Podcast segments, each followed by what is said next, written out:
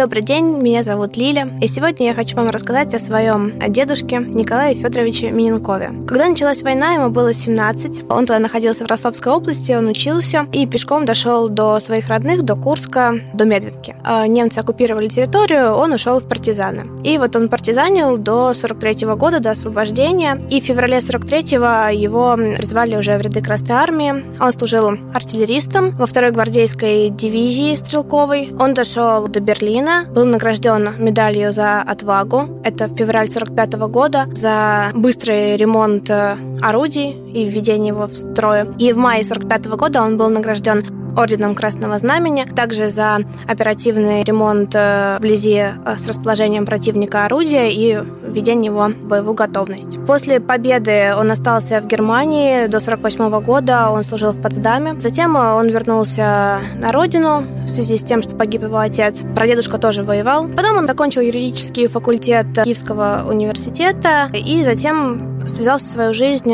со службой в ВВД, закончил службу в звании полковника. В 41 году, когда дед э, пробирался из Ростова до Курска, он рассказывал, уже будучи женатым на э, бабушке, как он пробирался по городу, везде были эти немецкие патрули, и он стучался к ней в дверь, где, как потом выяснилось, она жила, она ему дверь не открыла. А бабушке на тот период было два годика всего. Такая вот шутка, он всегда так рассказывал, тоже заливисто, залихватски. Вот, я шел, стучался, а ты мне, мадам, дверь не открыла. А мадам было тогда два годика.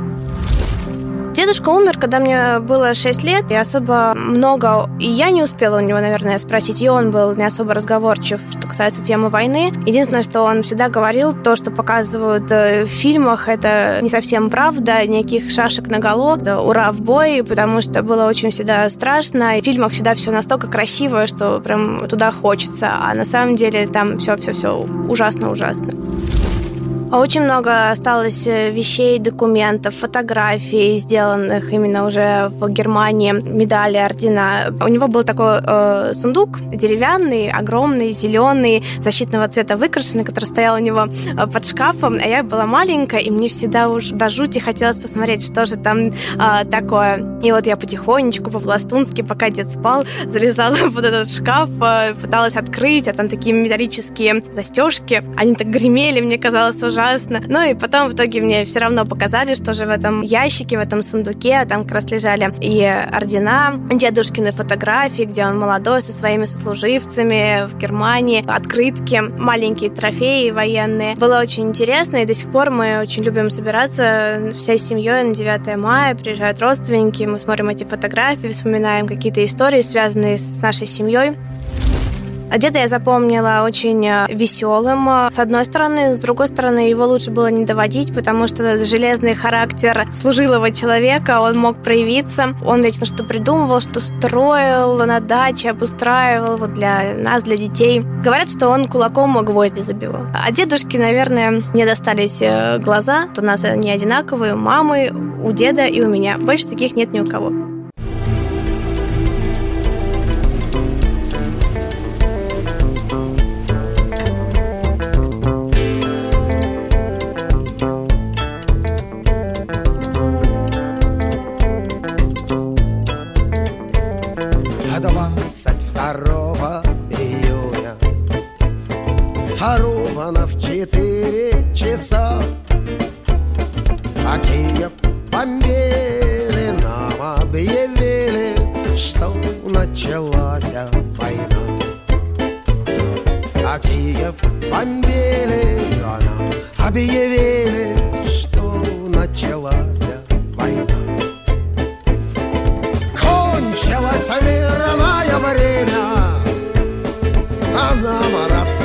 Расставаться пора. Я уезжаю, но обещаю А верным вам быть навсегда А я уезжаю, но обещаю А верным вам быть навсегда И ты, с чувством моим не по дорогах поезд до дорога, а дорога на фронт проводи. Ах, а выйди по дорога, к поезду дорога, а дорога на фронт проводи.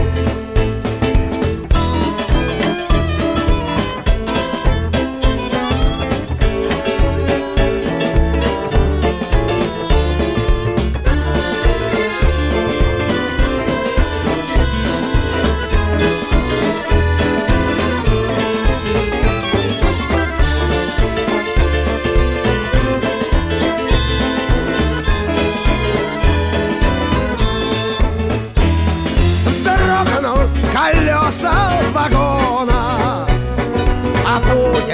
мчится стрелой А ты мне с перрона, а я с эшелона Грустно помашем рукой А ты мне с перрона, а я с эшелона Грустно помашем рукой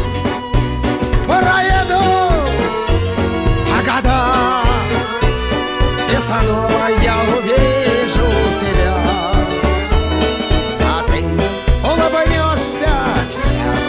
приживешься, вновь поцелуешь меня. А ты улыбнешься, к сердцу прижмешься, вновь поцелуешь меня. Скромненькой синей полоточек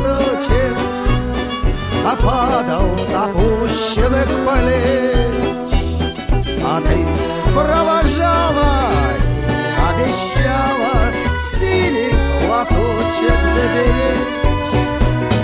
А ты провожала, а ну обещала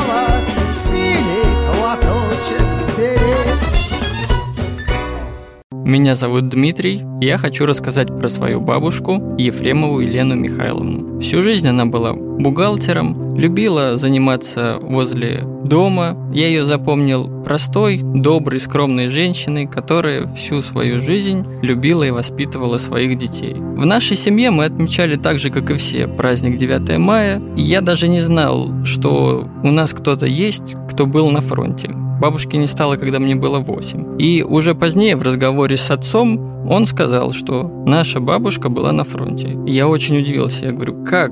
Как? Почему мы об этом не рассказываем и не гордимся? Ведь во всех семьях принято делиться какими-то историями, чтобы воодушевлять всех, и все радуются, что шутят, гордятся тем, кто был на фронте. Он говорит, у нас так не было принято, она этого не любила. Я не понимал и спрашивал у него, задавал вопросы, ну почему, почему? Он говорит, ну, возможно, потому. И рассказал мне про нее историю.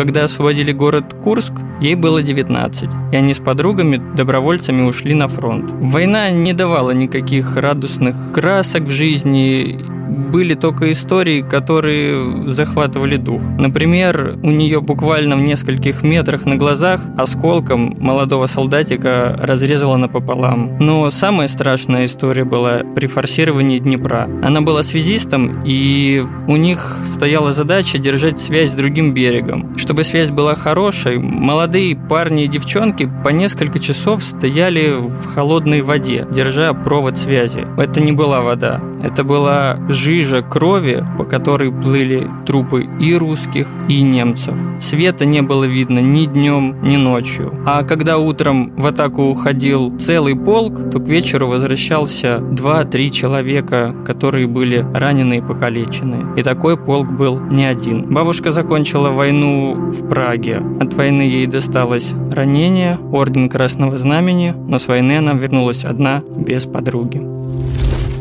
Бабушка была всегда добрым человеком, она была очень хлебосольной, очень любила животных. У нас в доме было два-три кота, собаки, и мне запомнился Новый год, который я встречал вместе с бабушкой. Меня оставили ей на хозяйство, а родители отдыхали, ну, молодые были. У нас было несколько котов, я был очень маленький, с ними игрался. Получилось так, что на самом деле кот от меня шарахался, прыгнул и завалил елку. И когда все пришли, начали разбираться, что такое, никто мне не поверил то, что кот завалил елку, кроме бабушки. И вот этим вот таким необычным поступком она у меня очень сильно засела на сердце.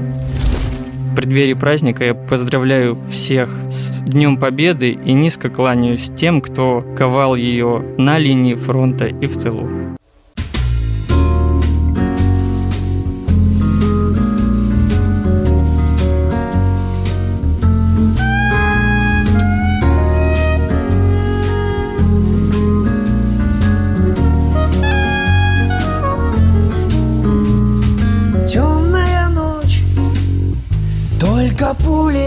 Свистят по степи. Только ветер гудит в проводах. Тускло звезды мерцают. В темную ночь Ты, любимая, знаю, не спишь. И у детской кроватки тайком Ты слезу утираешь Как я люблю глубину твоих ласковых глаз. Как я хочу к ним прижаться сейчас губами. Темная ночь разделяет любимая нас. И тревожная черная степь пролегла между нами. Верю в тебя, дорогую подругу мою. Эта вера от пули меня Темной ночью хранила. Радостно мне, я спокоен в смертельном бою Знаю, встретишь с любовью меня Чтоб со мной не случилось. Смерть не страшна С ней не раз мы встречались в степи. Вот и теперь Надо мною она кружится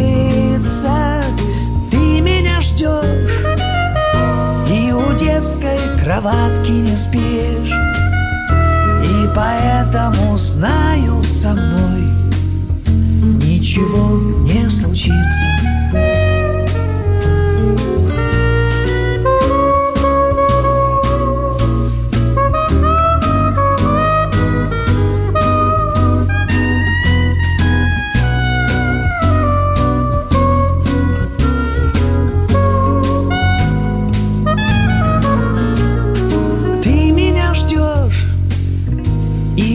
детской кроватке не спишь. И поэтому знаю со мной Ничего не случится. Ничего не случится. Ничего не случится. Ничего не случится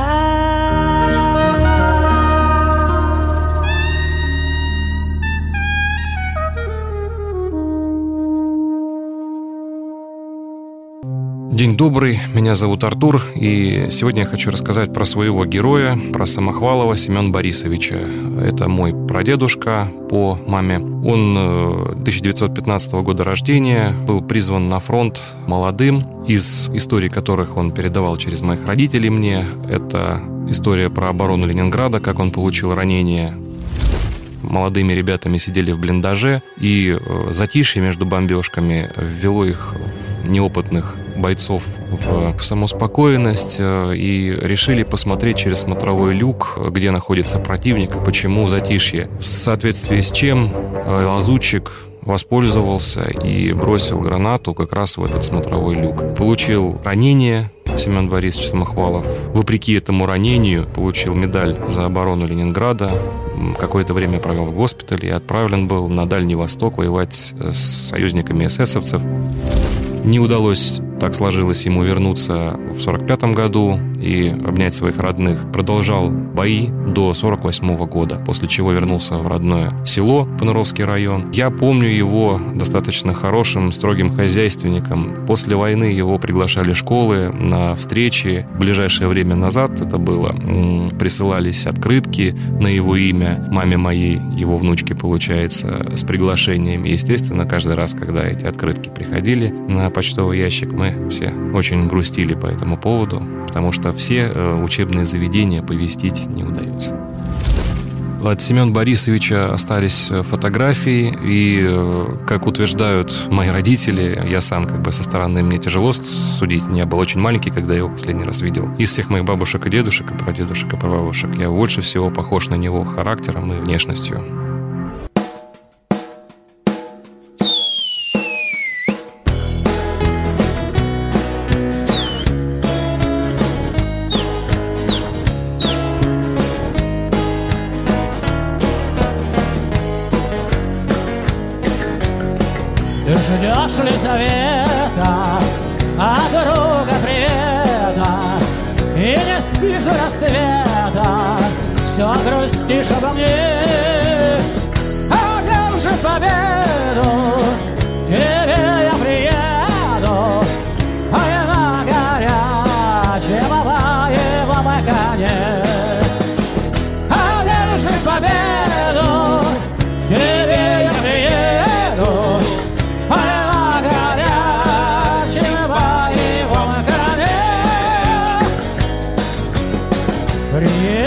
Scenario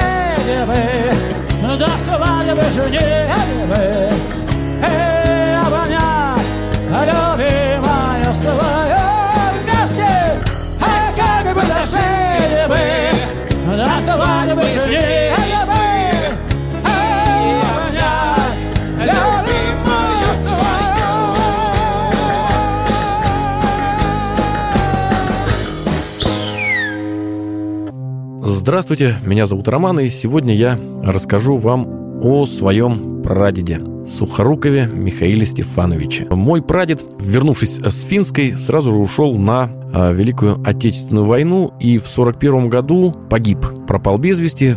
Про бабушки пришла бумага о том, что вот ваш муж пропал без вести. Прабабушка его так или иначе всю жизнь а, ждала, верила, что он а, жив. И я знал об этом, я знал об этом от прабабушки. Дома висела фотография прадеда, большая фотография такая, он там в военной форме. И потом уже, спустя много-много-много лет, в 2017 году я э, написал стихотворение о нем. Написал, причем так, это было 9 мая, после шествия Бессмертного полка я шел домой, позвонил родителям, чтобы поздравить их с 9 мая, с праздником. И отец мне рассказал, что дедушка, мой дедушка нашел своего отца. Он нашел документы, в котором значилось, что вот Сухоруков Михаил Стефанович погиб в 41 году, в октябре, под Смоленском. И так я узнал место гибели прадеда. Пока я шел от Красной площади до дома, тогда еще жил на Радищево, я в процессе ходьбы написал стихотворение, сочинил в голове, а потом уже придя домой, записал его на бумагу. Называется «Прадед». Вот это стихотворение памяти моего прадеда Сухорукова Михаила Стефановича. В 41-м под Смоленском в октябре по дороге в Медсанбат, не дотянув, от смертельной раны вышло умереть, словно старости ты смертью обманул. Шла дорога, грязь урчала, ливень лил, скрип телеги до печенок доставал, и мой прадед Сухоруков Михаил в той телеге под Смоленском умирал. А жена его в деревне ждет-пождет и баюкает детишек. Ваш отец возвернется, его пуля не возьмет, возвернется, как войне придет конец. Похоронку не неси ей почтальон. Милосердие Господь не отменял. Пусть не знает, как под липким ливнем он под Смоленском в той телеге умирал, как под пушечный поднебесный гром с ним бойцы прощались, думая навек. Под Смоленском, тем дождливым октябрем, навсегда расстался с телом человек. А душа она бессмертна, и ее в твердь земную на покой не запереть. Над Смоленском херувимский хор поет, словно прадеда оплакивает смерть. И когда в раю, где все вокруг свои, перед тем, как громко протрубить отбой, ангел спросит, «Это кто тут Михаил?» Прадед скажет, «Ты да я, да мы с тобой».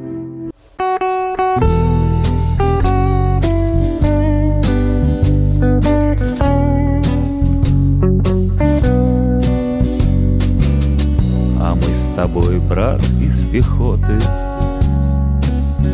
А летом лучше, чем зимой. С войной покончили мы счеты. С войной покончили мы счеты. С войной покончили мы счеты. Бери шинель, пошли домой Война нас гнула и косила Пришел конец ей самой. Четыре года мать без сына. Четыре года мать без сына. Четыре года мать без сына. Бери шинель, пошли домой ты с закрытыми очами. Спишь под фанерною звездой. Вставай, вставай, однополчанин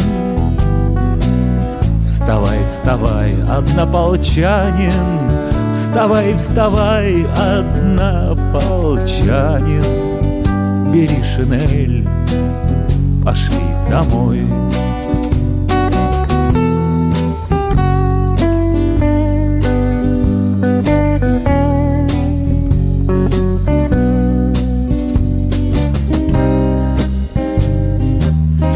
Что я скажу твоим домашним.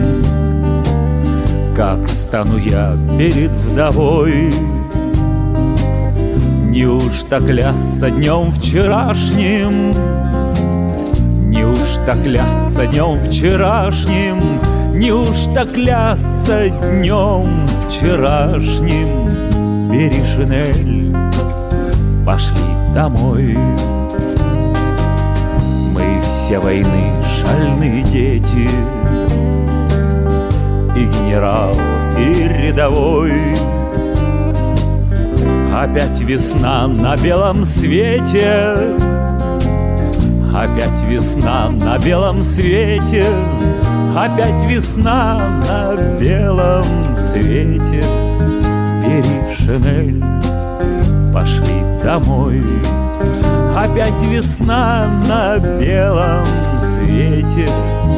Бери шинель, пошли домой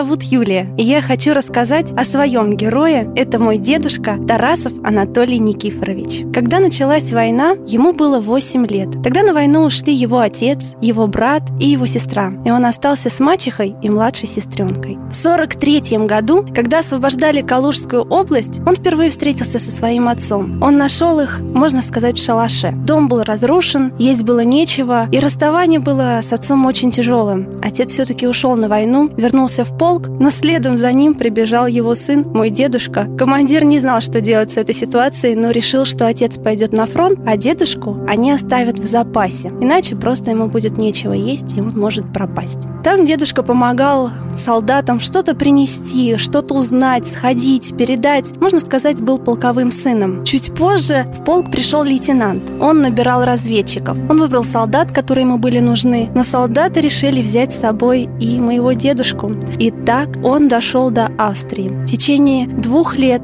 он был на войне, он помогал чем мог, был, можно сказать, полковым сыном. И в 45 году в Австрии он встретил своего отца. Командир полка, в котором он служил, узнал, что неподалеку есть Тарасов Никифор, его отец. И тогда он рассказал о том, что его сын, скорее всего, является их сыном полка. Так они встретились. У меня есть фотографии, они сохранились в нашей семье, где мы видим моего дедушку, его отца и командира, того самого командира, который помог встретиться дедушке с отцом. Также есть общая фотография, на которой в самом центре виден дедушка, и это был самый младший солдат, и там у каждого на груди есть знак за освобождение Вены, в том числе и у моего дедушки.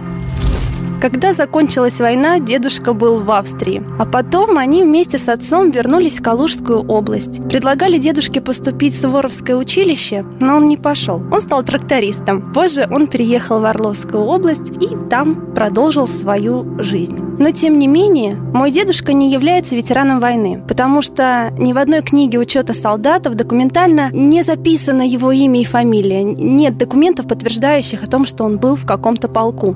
Но тем не менее мы это знаем. Мы это знаем по его рассказам, по фотографиям, которые он нам показывал. И в нашей памяти дедушка все-таки наш герой, настоящий герой. И что я запомнила, что я храню в себе, что я несу, обязательно нужно помнить своих родственников. Пока у нас есть возможность общаться с ними, пока у нас есть возможность узнать их историю, мы должны ее узнавать. Потому что позже, когда мы хотим выяснить какой-то момент, мы не сможем его выяснить, потому что у нас уже не будет такой возможности. Мы должны хранить любовь к нашим родственникам, память сейчас, пока они живы. Я помню, как дедушка часто давал мне деньги, но не просто так – а если я скажу фразы, которые ему очень нравились? Я, например, подходила и говорила, дедушка, а ты знаешь, что настоящая фамилия Ленина Ульянов? Он, ап, мне 50 рублей. Или я говорила, дедушка, а ты знаешь, что фамилия у Сталина Джугашвили? И оп, мне 10 рублей. А еще я говорила, Владимир Ильич Ленин, вождь мирового пролетариата. И мне еще 10 рублей. Именно так я учила историю вместе с моим дедушкой. Далекий край. Товарищ улетает Раданные ветры След за ним летят. Любимый город В синий дым тает. Знакомый дом Зеленый сад Веселый взгляд. Любимый город В синий дым тает Знакомый дом, зеленый сад и нежный взгляд. Пройдет товарищ сквозь бои и войны Не зная сна, не зная тишины. Любимый город может спать спокойно И видеть сны и зеленеть среди весны. Любимый город может спать спокойно И видеть сны и зеленеть среди весны. Когда же домой товарищ мой вернется За ним родные ветры прилетят.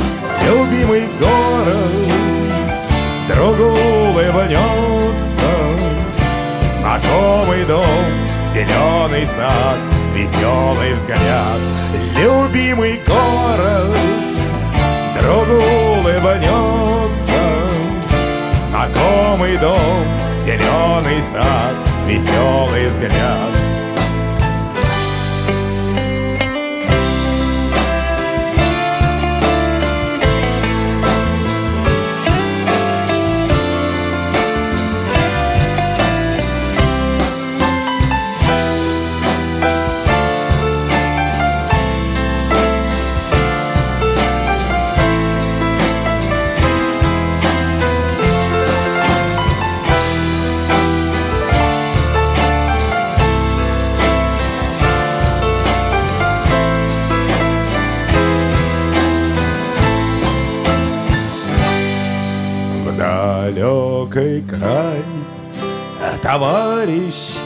улетает.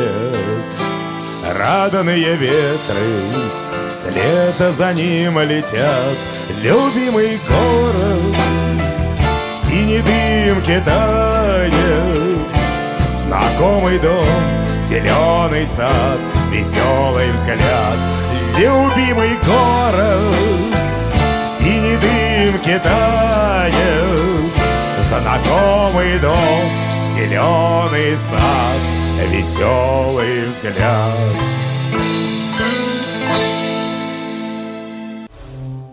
Здравствуйте, меня зовут Алексей. Сегодня хочу поведать вам историю моей семьи. История про мою бабушку, Шеклину Ефросинью Стефановну. Она родилась в 1927 году в селе Быканово Курской области. Но так как времена были трудные, как многие делали за Магаричу, бабушку записали с 28 года рождения, чтобы можно было получать дотацию того времени на год больше.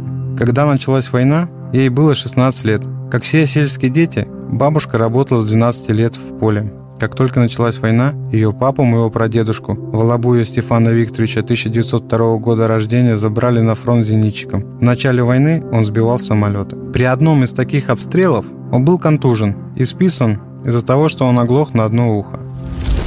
Так как в мирное время Стефан работал сапожником, его оставили при штабе, он занимался починкой обуви. Так со штабом он дошел до Германии. И оттуда, как трофей, он привез две швейные машинки Зингер своим дочерям. Пока прадед воевал на передовых, бабушка Фросия также жила в селе Быканово. Как только началась война, прадед ушел воевать, а бабушка устроилась на почту и стала почтальоном. Носила письма фронтовые. В селе были разные люди. Один из таких персонажей укрылся в землянке в лесу. Каждый раз, когда бабушка ходила в соседнее село с почты, он вылезал и кричал «Ну что, Фрой, скоро конец войны». В один из таких дней немцы готовились оккупировать деревню. Они в лесу наткнулись на его. Он взмолился о том, чтобы они его не убивали и он обещал им поставлять молодых девушек. Но когда они согласились, он побежал в деревню и предупредил, что идут немцы. Первым он встретил мою бабушку и сказал «Фроська, прячься, идут немцы, ты красивая, прячься». Бабушка спряталась. Немцы расселились по дворам. Но нашему двору повезло, у нас поселился мужчина, который работал помощником начальника. Он отличался от всех немцев. Он ухаживал за бабушкой и ее сестрой, давал конфеты,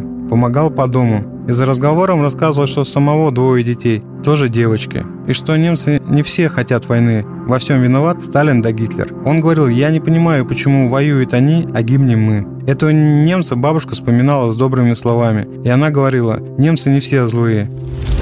Шли годы. Война кончилась, люди менялись. Тот мужчина, который был в лесу, после военное время стал рассказывать все, что происходит в деревне новой советской власти. За счет этого он и получил медаль. После военное время бабушка устроилась работать бухгалтером. Но со временем им пришлось переехать в город, и бабушка сменила работу. Стала работать на складе в ВЦУМе. Как только появились внуки, а за ними нужен был уход, бабушка ушла на пенсию. Что самое ценное мы запомнили от бабушки, она всегда говорила, Учитесь, знания за спиной не носить. После этой фразы она всегда рассказывала историю про прадедушку, что прадедушка Стефан не умел читать, но он садился у сарая, брал газету и смотрел ее. Они к нему подходили и говорили, что, Стефан, читаешь? Да, читаю, отвечал прадедушка. Ничего, что газета вверх ногами. А мне так удобнее, говорил прадедушка, а читать он не умел. Поэтому учитесь, пока есть возможность. Бабушку мы запомнили жизнерадостным человеком. Бабушка не дожила полгода до 90-летия. Судя по всему, я пошел по стопам бабушки. Я также получил образование бухгалтера, и сейчас нынешняя моя профессия связана с складским делом. История подлинная, что было рассказано самой Ефросине Степановной при жизни, что дополнено со слов ее дочери.